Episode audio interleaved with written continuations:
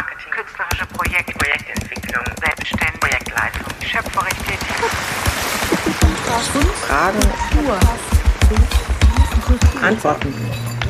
Frauke und Susanne. Der Marktstand. Der Podcast für kunstunternehmerisches Risiko.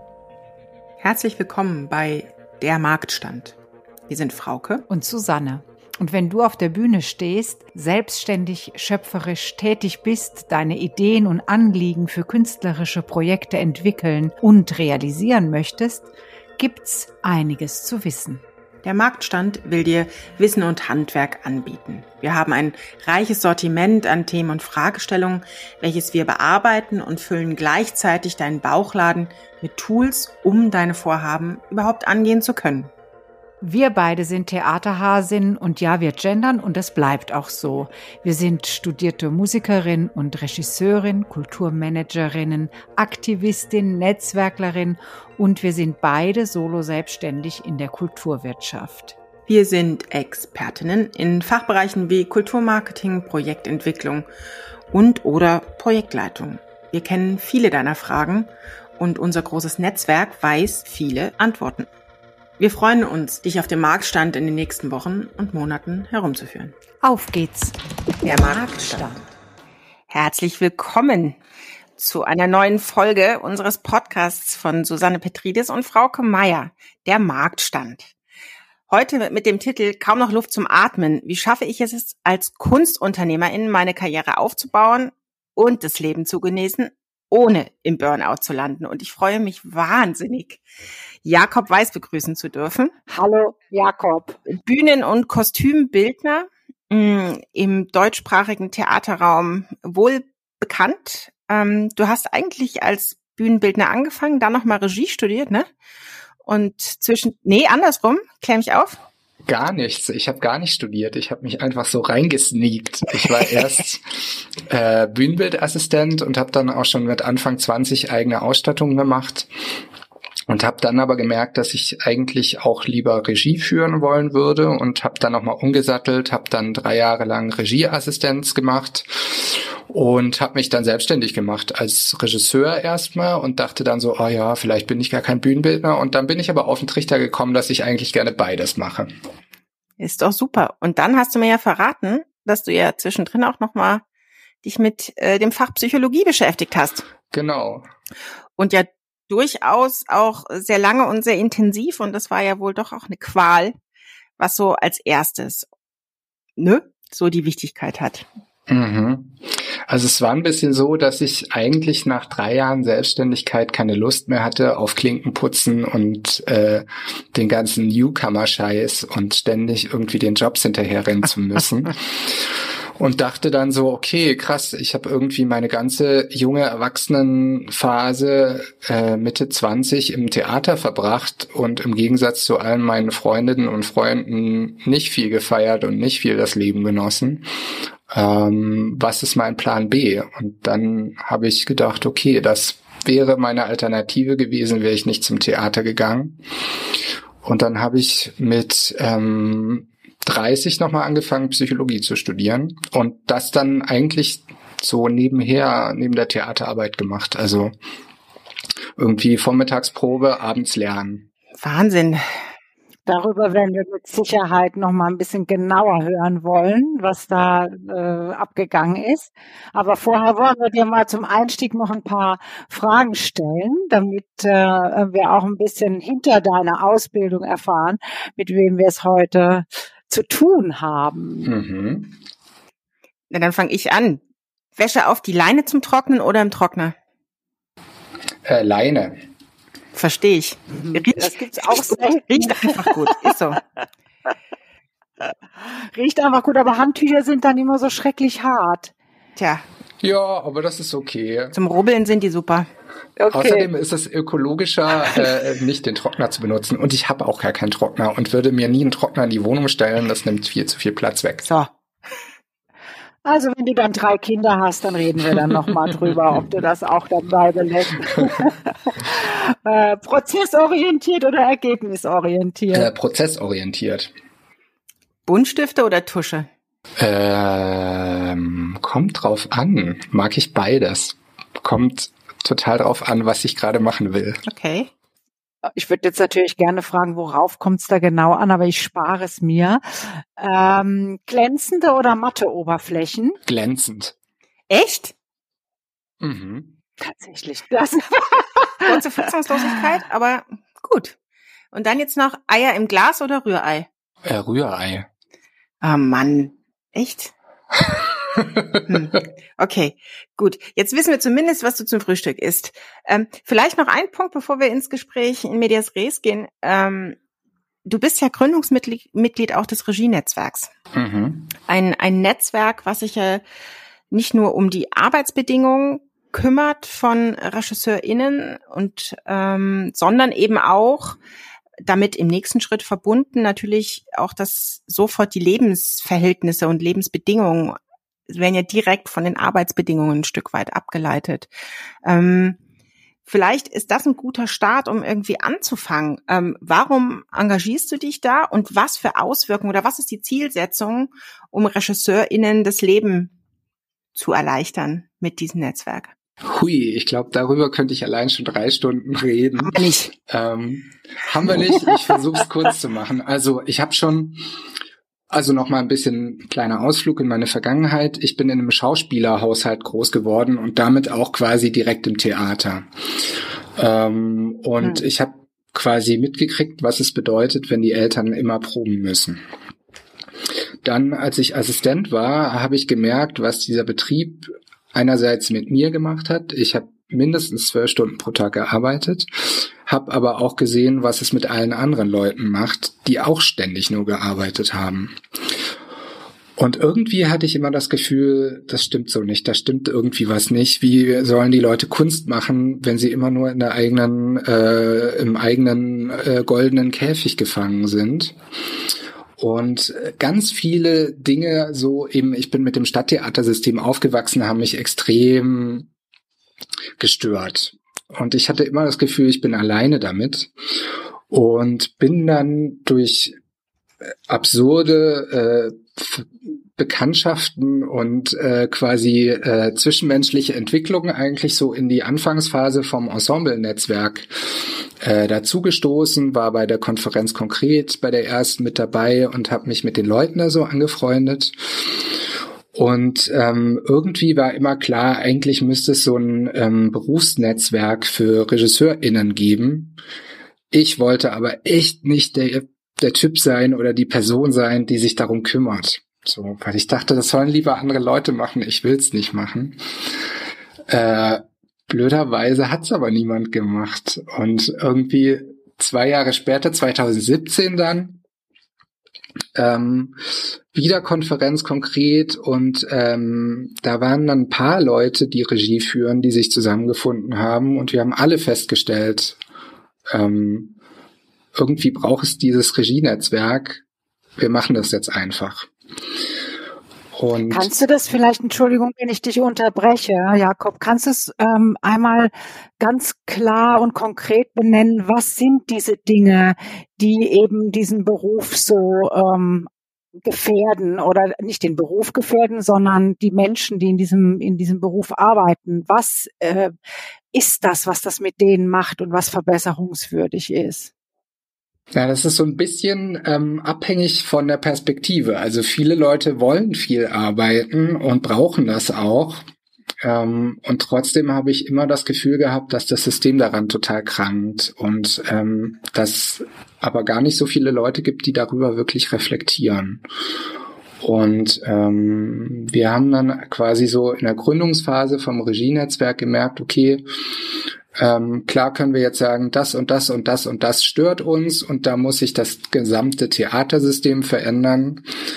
Und gleichzeitig haben wir aber auch gemerkt, dass wir eben schon in einer Leitungsposition sind, in der wir auch selber Entscheidungen treffen können, die sofortige Auswirkungen aufs System haben. Also zum Beispiel, kein Theater muss jetzt den probenfreien Samstag einführen, wir können das auch einfach für uns in unseren eigenen Produktionen beschließen, dass wir samstags nicht proben. Jetzt nochmal als ein Beispiel.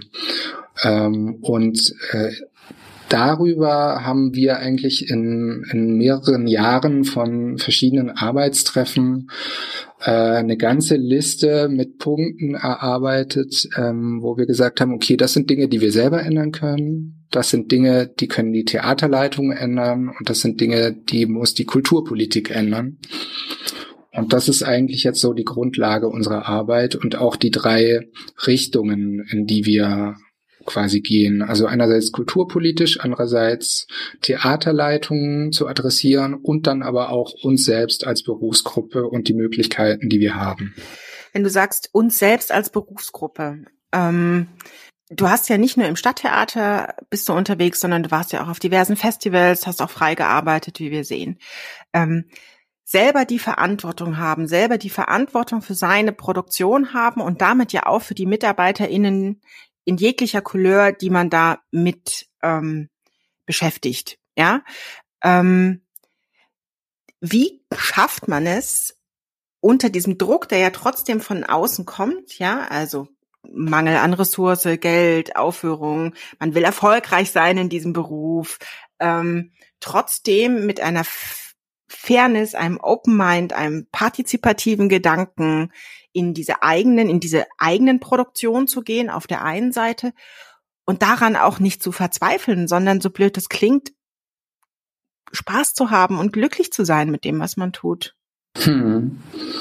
Ich glaube, eine Grundentscheidung ist einfach, das Ganze nicht so ernst zu nehmen. Also ich habe zum Beispiel überhaupt keine, Lust, äh, keine Angst davor, äh, zu scheitern ich habe keine Angst davor, einen Misserfolg zu haben und ich habe keine Angst davor, dass mich Leute nicht mehr mögen.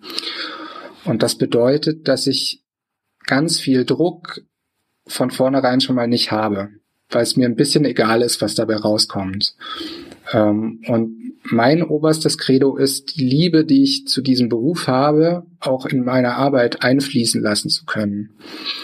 Und das bedeutet, ich muss mir selber den Rahmen abstecken. Das bedeutet zum Beispiel, ich muss bei den Proben eine Arbeitsatmosphäre schaffen, die nicht auf Angst basiert, sondern auf Lust und Spielfreude.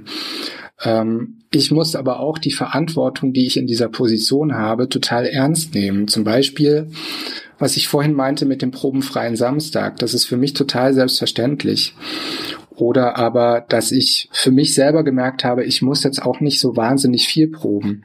Mir taugt es viel besser, wenn ich mich mit mir selber abends hinsetze und mir überlege, woran ich arbeiten will. Ich muss nicht abends Leute zu einer Probe bestellen, wenn ich gar nicht weiß, was ich suche.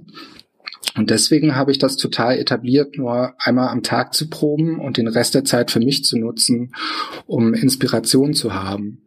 Gleichzeitig ähm, denke ich aber auch, Darüber hinaus ist es nicht nur eine Frage von Zeitmanagement, wie viel Zeit veranschlage ich von den Leuten, sondern auch, ähm, wie sind die Rahmenbedingungen, was die Planung angeht. Das bedeutet, ich lasse mir immer mindestens oder spätestens einen Monat vorher lasse ich mir die Probendispo geben und dann lege ich einfach einen kompletten Probenplan fest. So, ich mache mir ein Szenario und lege das fest und davon, also natürlich kann es Fluktuation geben, aber eigentlich steht für mich alles schon fest. Und du hast vorhin noch was gesagt, das ist so in einem Nebensatz runtergerutscht, Plan B. Du hast von einem Plan B geredet und ich kenne deinen Plan B. Hm, ist das nicht vielleicht, wenn wir über Resilienz reden, wenn wir über Ruhemomente reden, ist das nicht vielleicht auch irgendwie eine Hilfe, dass man weiß, letztlich kann ich auch was anderes machen? Vielleicht magst du uns deinen Plan B auch verraten. Also neben der Psychologie äh, gibt es tatsächlich noch einen Plan B, eigentlich Plan C. Ich habe, also ich glaube, grundsätzlich ist es total wichtig, ganz viele Pläne zu haben und sich nicht abhängig zu machen vom Kunstmarkt, auf, man, auf dem wir uns bewegen.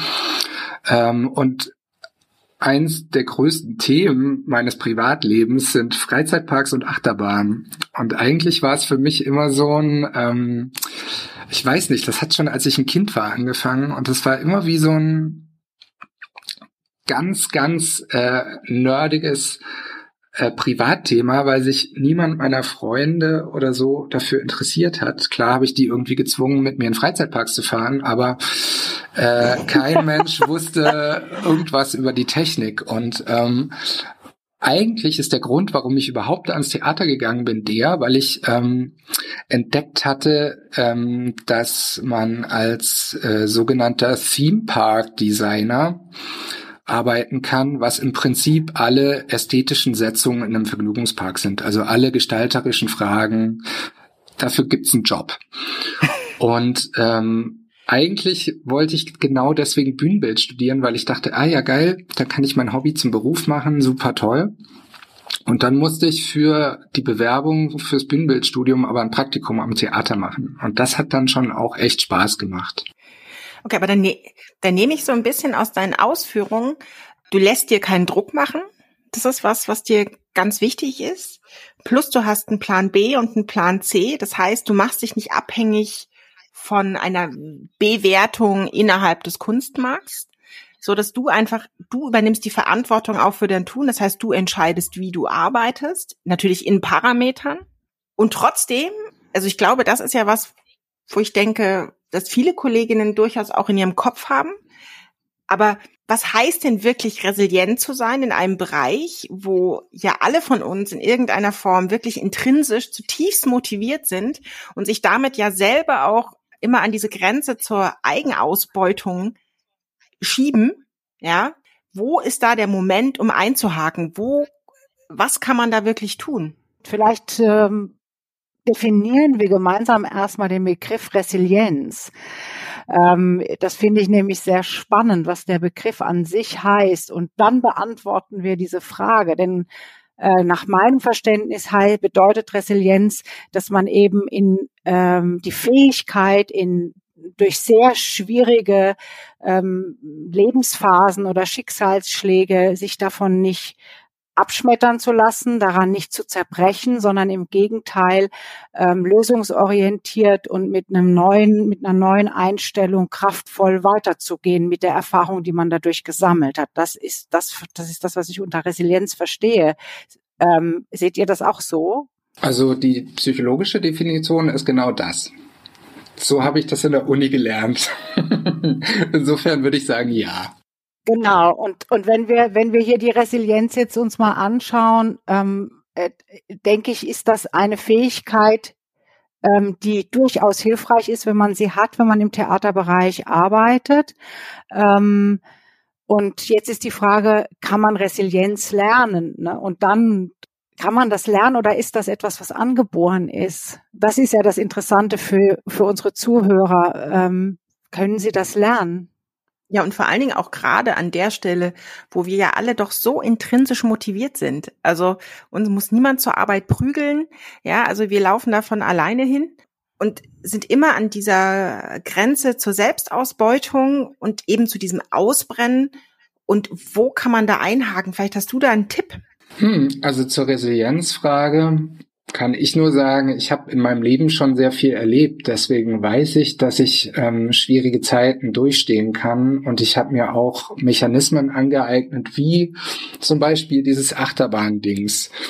Ähm, aber solche Sachen gibt es ganz, ganz viel in meinem Leben, dass ich mich so wahnsinnig in ein Thema reinsteigern kann und alles drumherum vergesse. Ähm, das hängt aber mit der Theaterarbeit zusammen, weil die ist auch so. Eigentlich ist meine Theaterarbeit eine Fortführung dessen, was ich mir als Kind selber angeeignet habe, um mit meinem Leben klarzukommen. Weil das aber etwas ist, was mir so wichtig ist, ist natürlich die Frustrationstoleranz sehr gering. Also wenn es mal nicht läuft, dann bin ich auch total am Ende. Ähm, die Kostümbildnerin, mit der ich zusammenarbeite, immer wieder schon seit zehn Jahren, Elena Gauss, sagt dann irgendwann immer zu mir, Jakob, aber du bist doch nach dem ersten Durchlauf immer total am Boden zerstört. Oder wenn ich dann später total gestresst bin, weil irgendwelche Beleuchtungszeiten nicht realisierbar sind, sagt sie immer, ja, aber Jakob, das ist alles nur Theater. Was bedeutet, ich bin jetzt auch, ich kann natürlich, wenn ich nicht probe, kann ich total easy peasy davon reden. Wenn ich in der Materie drin bin, sieht das manchmal auch ganz anders aus. Trotzdem ist die Erinnerung daran, dass es nur Theater ist, elementar wichtig. Und uns sterben keine Leute unter den Händen weg, wenn wir es verkacken. Wäre ich jetzt ein Chirurg, dann hätte ich Schiss davor, was falsch zu machen. Aber was kann mir denn passieren? Also ich meine, seriously, eine Intendanz kann meine Arbeit scheiße finden oder die Presse kann meine Arbeit scheiße finden oder das Publikum kann meine Arbeit scheiße finden. Aber es ist niemand gestorben. Ich kann nach Hause fahren und sagen, okay, das vergesse ich jetzt mal schnell. Im besten Fall sind die Fotos gut geworden.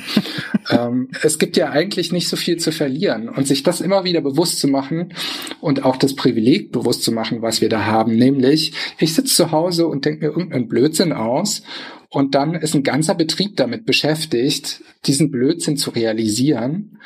Äh, Horden von TechnikerInnen laufen jeden Tag auf der Bühne rum, um meine Bühnenbildideen aufzubauen. Davor haben Leute in den Werkstätten geschuftet, um das überhaupt zu bauen. Und dann sitze ich bei einer technischen Einrichtung und denke, und das versuche ich mir immer wieder bewusst zu machen, verdammt nochmal, wie glücklich kann ich sein, dass ich diesen Beruf habe. Und quasi die, und das ist auch was, was ich als Kind gelernt habe, fucking positiv zu bleiben. Also selbst wenn, wenn mein Leben problematisch ist, schaffe ich es, mich auf die positiven Aspekte zu konzentrieren und kann mich freuen.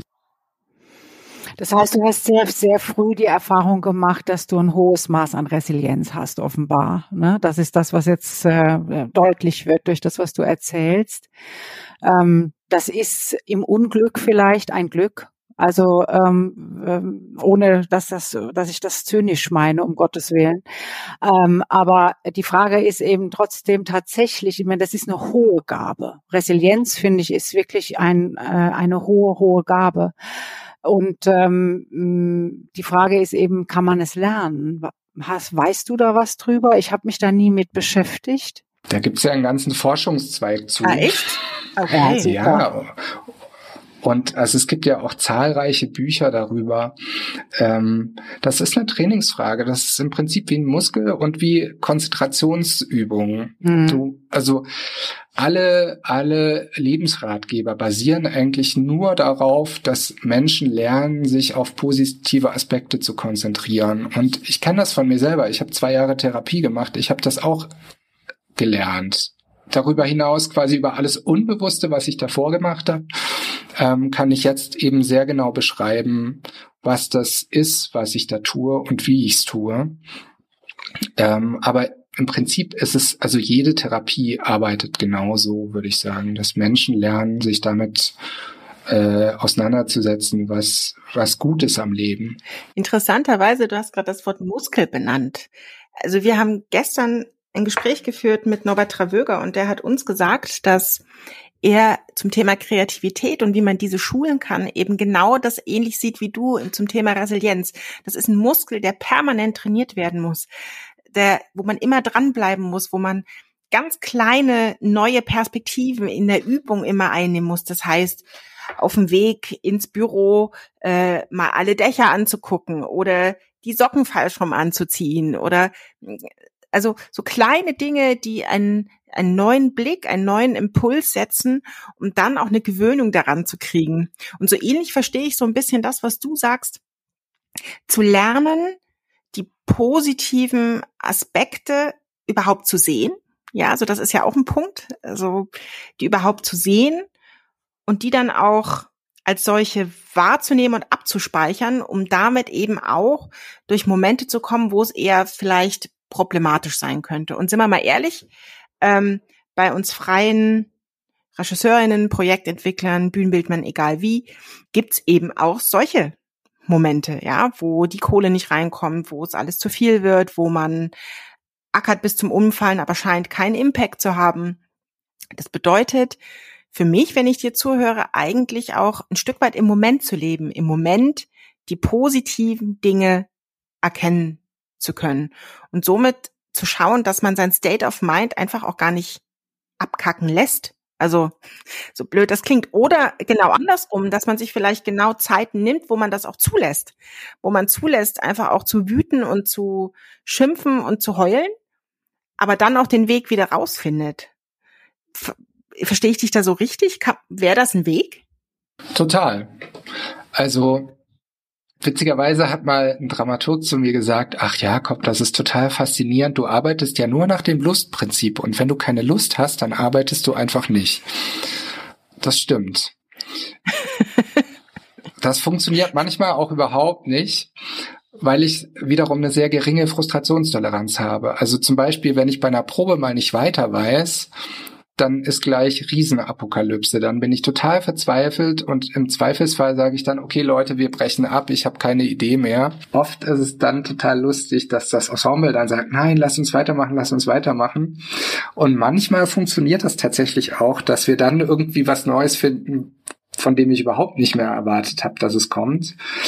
Äh, und manchmal denke ich dann aber so, nee, lieber mal irgendwie einen Tag aufhören und den Kopf durchlüften, weil dann kommt schon die richtige Idee. Die kommt nämlich immer dann, wenn man sie nicht erwartet, aber nie dann, wenn man sie braucht.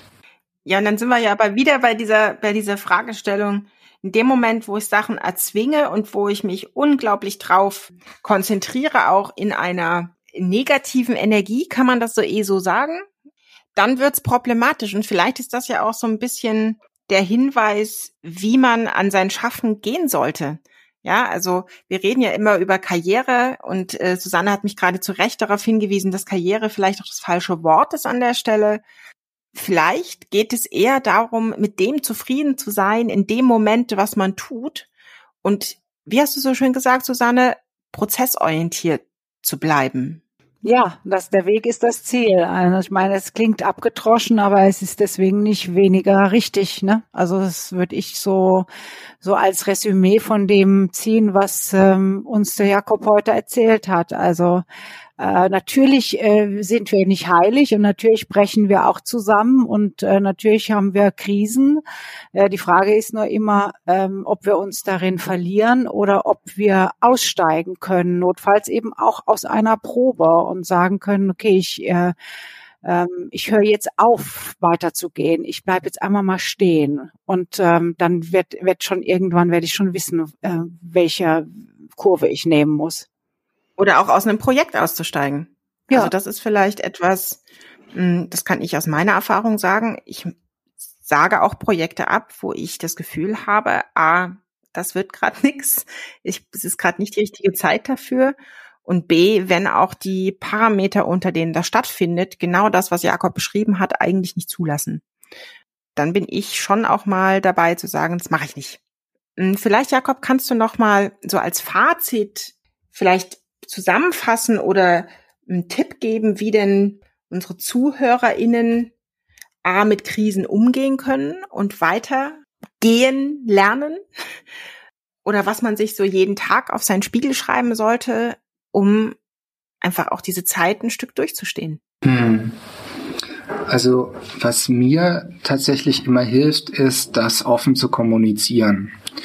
Also, wenn ich mal nicht weiter weiß, dann sage ich das auch. Ich versuche jetzt nicht den das Supergenie zu spielen, was immer eine Antwort hat, sondern wenn ich mal nicht weiter weiß, dann sage ich das auch. Und wenn es mal schwierig ist, dann sage ich das auch. Das bedeutet also, ich gehe sehr offen damit um, wenn mir etwas schwierig fällt und damit äh, ist meistens sowieso schon der Druck raus. Ähm, weil ich nicht behaupten muss, irgendwas zu sein, was ich nicht bin. Und damit selbst in der größten Drucksituation Raum für mich finde, zu sagen, okay, damit geht's mir nicht gut. Und ähm, das ist für mich ganz elementar. Also in mich reinzuhören und zu denken, okay, wie geht's mir und warum geht's mir gerade nicht gut? Woran liegt das? Kann ich das benennen? Und wenn ich weiß, was es ist, dann benenne ich das auch sofort ich versuche nichts, irgendwie keinen Frust aufzubauen und nicht Sachen in mich reinzu, äh, reinzudrücken, sondern wenn, wenn mich was ankotzt, dann sage ich das einfach. Und dann ist es auch okay. Aber das braucht natürlich auch Mut. Das braucht auch Mut. Ne? Also, womit wir wieder bei dem Punkt sind, eigentlich A, zu wissen, wer man ist und woran man seine Freude hat, um diese Dinge auch formulieren zu können. Mhm. Ja, es brauchen äh, eine, eine äh, Gegen, pff, wie sage ich das denn? Ähm, es braucht eine Selbstvergegenwärtigung. Also es braucht ein Bewusstsein. Also das, was was eigentlich als Selbstbewusstsein oft benannt wird, ist ja eigentlich immer Selbstwertgefühl, was gemeint ist. Aber in diesem Fall geht es wirklich um Selbstbewusstsein, weil sich selbst gegenüber bewusst zu sein, was gerade los ist, ähm, erfordert Aufmerksamkeit. Und die geht oft verloren aufgrund von Stress. Das Wobei man doch annehmen müsste, ja, ist ein schönes, äh, schönes Schlusswort. Ähm, wobei man eigentlich muss trotzdem nochmal nachhaken, äh, davon ausgehen sollte, dass gerade im Bereich der, Kult, der Kunst und der Kultur, also ich sehe das immer so als ein Tempel der Selbstreflexion und ähm, dass eben das gerade oftmals hinter der Bühne gar nicht so gewährleistet ist, ähm, sondern ja, es ja viele dran scheitern. Und ähm, ich, ich möchte noch ein Zitat hier loswerden, was ich so im Zusammenhang total schön finde. Eines meiner Lieblingszitate von Ludwig Hohl. Wenn du dich verwandelst, verwandelt sich die Welt. Und das ist auch irgendwie so ein Resümee von dem, was du gesagt hast. Wir müssen auch bei uns ein Stück weit mit der Veränderung anfangen. Kannst du das unterschreiben? Mhm. Ja, das ist ein schöner Bogen auch zum Regienetzwerk. Mhm. Absolut. Und damit ist das doch ein gutes Schlusswort. Fangt bei euch selber an. Los geht's, ihr Lieben. Oder bei die Fische, los vielen, geht's. Vielen Dank, Jakob. Vielen Dank, Jakob. Gerne, gerne, gerne. Das war sehr schön. Vielen Dank für die Einladung. Super gern geschehen. Tschüss, ihr alle. Ciao. Das war der Marktstand Podcast für kunstunternehmerisches Risiko mit Jakob Weiß. Der Marktstand. Fragen, Antworten. Ganz herzlichen Dank, dass du dabei warst. Drei Dinge sind uns zum Abschluss noch besonders wichtig. Erstens, wenn dich Fragen oder Anregungen zu dieser Folge oder vielleicht zu dem gesamten Podcast umtreiben, scheue dich bitte nicht, mit uns Kontakt aufzunehmen. Du erreichst uns unter susanne at die-marktfrau.com oder post at fraukemeier.art. Zweitens, wenn dir die Folge gefallen hat, bewerte unseren Podcast gerne auf iTunes, um ihn somit für andere sichtbar zu machen. Drittens, noch besser, abonnieren direkt, somit verpasst du gar keine Folge mehr. Und übrigens, eine Empfehlung wäre auch nicht schlecht. Du findest unseren Podcast überall dort, wo es Podcasts gibt. Wir freuen uns aufs nächste Mal, du hoffentlich auch. Alles Liebe, Susanne und Frauke.